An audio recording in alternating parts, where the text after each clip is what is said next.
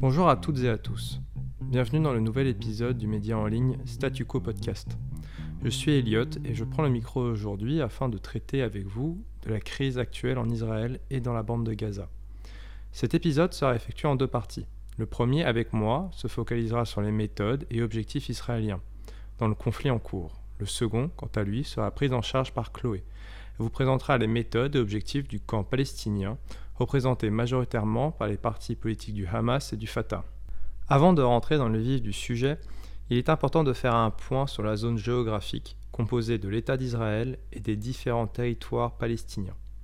Israël, en soi, fait, sans les territoires occupés, 20 770 km du nord au sud.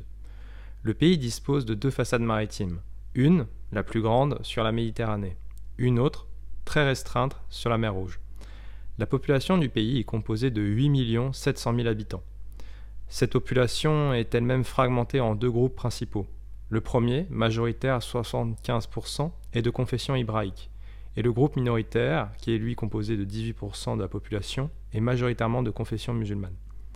Pour les territoires palestiniens, la superficie est de 6000 km. La population est de 5 millions d'habitants, elle-même majoritairement de confession musulmane. Nous pouvons donc comprendre qu'avec ces quelques informations, l'aspect concis des territoires impliqués dans notre podcast du jour. Toutefois, taille et importance politique et morale n'est pas à confondre, car la région dont nous allons discuter est âprement convoitée et disputée. Bien. Revenons maintenant aux événements récents. Depuis le 8 mai dernier, l'État d'Israël est parcouru de troubles internes.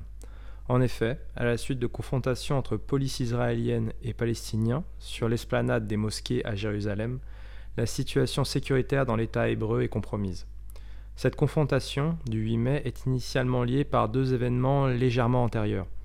Le premier a été concrétisé par la volonté israélienne de poursuivre l'expansion des localités juives dans les zones majoritairement arabes du pays. Ces expansions se font en expropriant des familles, majoritairement arabes, ne pouvant prouver leur présence sur les terres depuis suffisamment longtemps. La deuxième raison, ayant créé l'explosion des violences actuelles, est liée à la confrontation entre juifs israéliens, pro-extension des fameuses localités juives, et arabes israéliens anti-extension. Cependant, ce qui a fait changer de nature le conflit, en le faisant dégénérer à sa situation actuelle, est arrivé au moment où le Hamas et un groupe nommé le Djihad islamique a commencé à bombarder Israël avec des roquettes partant du territoire enclavé de Gaza. Avant de rentrer plus avant sur les conséquences et méthodes du combat actuel, il est important de faire un bref retour historique sur la région et ses violences. Tout d'abord, l'État d'Israël naît lui-même de la violence en 1948.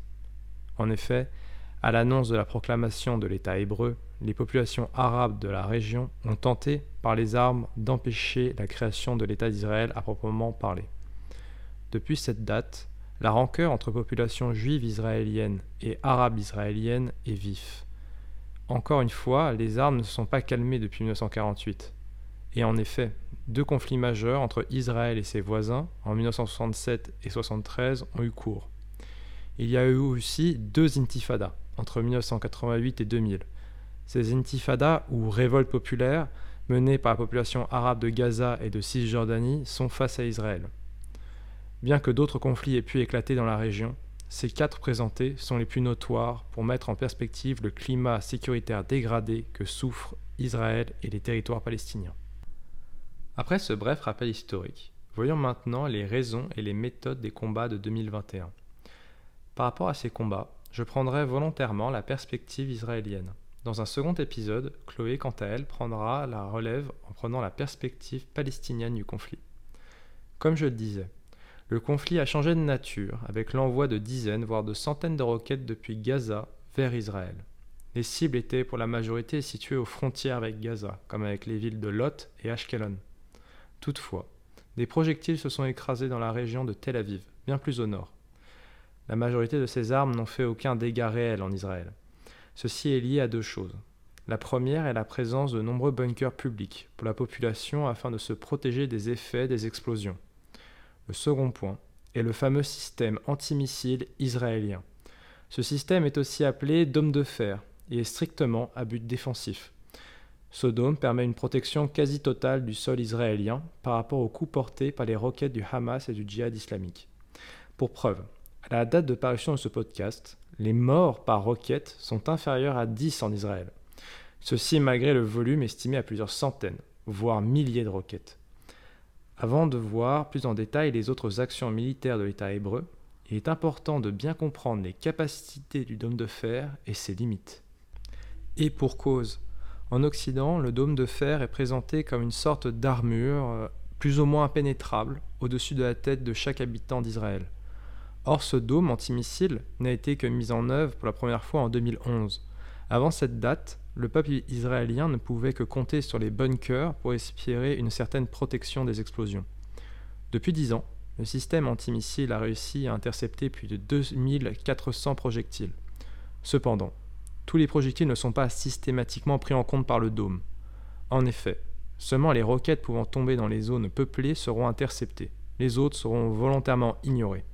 Et pourquoi donc, me direz-vous? Eh bien, les intercepteurs du dôme de fer ont plusieurs limites. La première est financière. En effet, chaque missile coûte 50 000 dollars aux contribuables israéliens. Or, une roquette du Hamas ne coûte seulement qu'une fraction de ce prix et peuvent donc être utilisées en grand nombre. La seconde limite est le nombre d'intercepteurs disponibles à chaque instant en Israël. En effet, ils sont relativement peu nombreux, surtout face au volume brut de roquettes que peuvent tirer le Hamas. Par exemple, il est à prendre en compte que chaque batterie de missiles antimissiles israéliens ne peut tirer que 20 fois avant de devoir recharger. Et cette procédure prend évidemment beaucoup de temps. On comprend donc que le dôme de fer est sélectif et laisse passer les menaces peu dangereuses. S'il en était autrement, la sécurité des Israéliens serait paradoxalement plus compromise. Un troisième point à signaler est le taux d'interception réussite des missiles antimissiles israéliens. Il serait d'environ 70%. À premier abord, ce chiffre semble bon. Or, c'est en fait relativement faible et nécessite l'envoi de salves de missiles, c'est-à-dire au moins deux, pour être certain que la destruction de la menace soit effective. Cette méthode de la salve diminue d'autant l'autonomie des lanceurs, déjà très limitée, face à la menace du nombre de roquettes à détruire. Pour résumer, et cela sans mentionner le prix unitaire de chaque roquette, le dôme de fer n'est pas un bouclier total, loin de là. De plus, le meilleur moyen de pouvoir techniquement le surpasser est pour le Hamas de le surcharger de menaces à détruire. Pour cause, les missiles sont guidés par des radars et donc des ordinateurs qui ont une limite de calcul. Ainsi, avec le volume nécessaire de roquettes, certaines finiront malgré le dôme par tomber, pouvant ainsi causer des dégâts ou des morts. Nous avons vu les moyens de défense d'Israël. Voyons maintenant les actions offensives de l'État hébreu contre les forces du Hamas dans la bande de Gaza. Israël, pour agir dans la bande de Gaza en général, ne recourt qu'avec parcimonie de ses forces terrestres. Pour cause, Gaza est une zone urbaine propice aux embuscades pouvant être mortelles même pour une armée aussi préparée que Tsahal. Ainsi, la méthode de choix d'Israël pour intervenir dans la zone est la frappe aérienne par drone ou par avion de combat piloté. Cependant, ces frappes aériennes, bien que capables d'une précision théorique importante, font beaucoup de victimes collatérales. Ainsi, des chefs du mouvement du Hamas ont été tués par les bombes israéliennes en mai 2021 mais d'autres personnes proches de la zone de l'explosion l'ont payé de leur vie. Alors bien même que les connexions au mouvement Hamas n'étaient pas vérifiables de manière certaine pour ces fameuses victimes collatérales. Au moment d'écrire ce podcast, le nombre de victimes gazaouis serait de plusieurs centaines. Ce chiffre est bien évidemment difficilement vérifiable à cause de la situation sécuritaire dégradée, mais certainement proche des réalités au vu des images disponibles. La frappe aérienne israélienne la plus médiatisée pour le moment dans le cadre du conflit actuel a été le bombardement de l'immeuble habité par des journalistes. Ce bâtiment était situé dans la bande de Gaza et les autorités israéliennes ont donné l'avertissement de la frappe permettant donc l'évacuation de toutes les personnes sur place avant l'arrivée de la bombe. Cependant, il était à souligner que selon la parole publique israélienne, le bâtiment était aussi occupé, en plus des journalistes, par des cellules du Hamas et du djihad islamique participant au chaos et à la violence. Cette information rendrait la frappe légitime, à cause de l'utilisation militaire du bâtiment par les forces du Hamas et du djihad islamique. Au-delà de ces actions militaires, tant bien offensives que défensives, il est crucial d'appréhender la réaction internationale autour des affrontements de mai 2021. Tout d'abord, regardons la posture américaine, principal allié militaire et politique d'Israël. Le président démocrate des USA, Joe Biden, a fait savoir qu'il souhaitait l'arrêt des combats, sans mentionner de coupable particulier.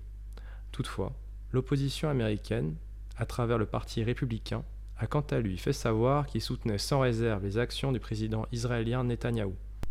Maintenant, voyons la position des États européens. Prenons pour exemple la réaction de la France. Le président de la République, Emmanuel Macron, a fait savoir qu'il dénonçait les roquettes du Hamas partant de Gaza vers Israël. De plus, il a aussi déploré la perte de civils à Gaza. Nous pouvons donc voir, par ces deux exemples, que la tendance du positionnement des gouvernements mondiaux va vers une volonté de l'arrêt des violences. Il est quand même à noter que la prise de parole du président d'Afrique du Sud, Cyril Ramaphosa, le 19 mai 2021, sur le média France 24. Selon lui, une explication de la montée de la violence est due au fait que les habitants arabes d'Israël, et plus particulièrement aussi les habitants de Gaza, seraient confrontés à une forme d'apartheid. Selon lui, encore une fois, la seule solution de paix passe par un dialogue social entre les communautés juives et arabes d'Israël sur le modèle de l'Afrique du Sud au moment de la fin de l'apartheid en 1991. Ce modèle de réconciliation passe donc par un dialogue entre communautés et surtout une remise à plat des rapports sociaux afin de pouvoir participer à la création d'un État durable au Moyen-Orient.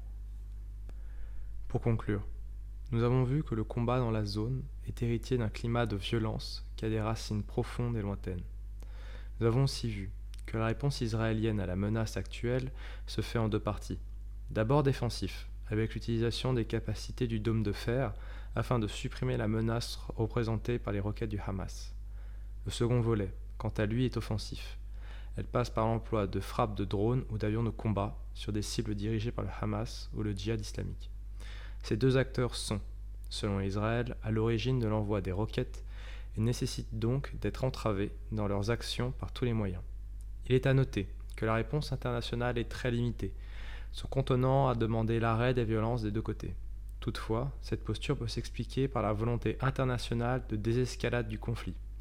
Et pour cause, ce conflit lointain vu d'Europe ou d'Amérique a la capacité de s'exporter, et cela via la double courroie de transmission des diasporas, présentes en nombre dans les États comme la France, et la courroie de transmission des réseaux sociaux. Ainsi, la crise israélienne, si elle perdure, risque de s'exporter à l'international, avec toutes les tensions qu'on puisse imaginer avec elle. C'est ici que s'achève cet épisode du média en ligne Statu Quo Podcast. Je vous remercie d'avoir écouté jusque-là. On se retrouve la semaine prochaine avec Chloé afin de comprendre les raisons et motifs de l'insurrection présente dans les territoires palestiniens.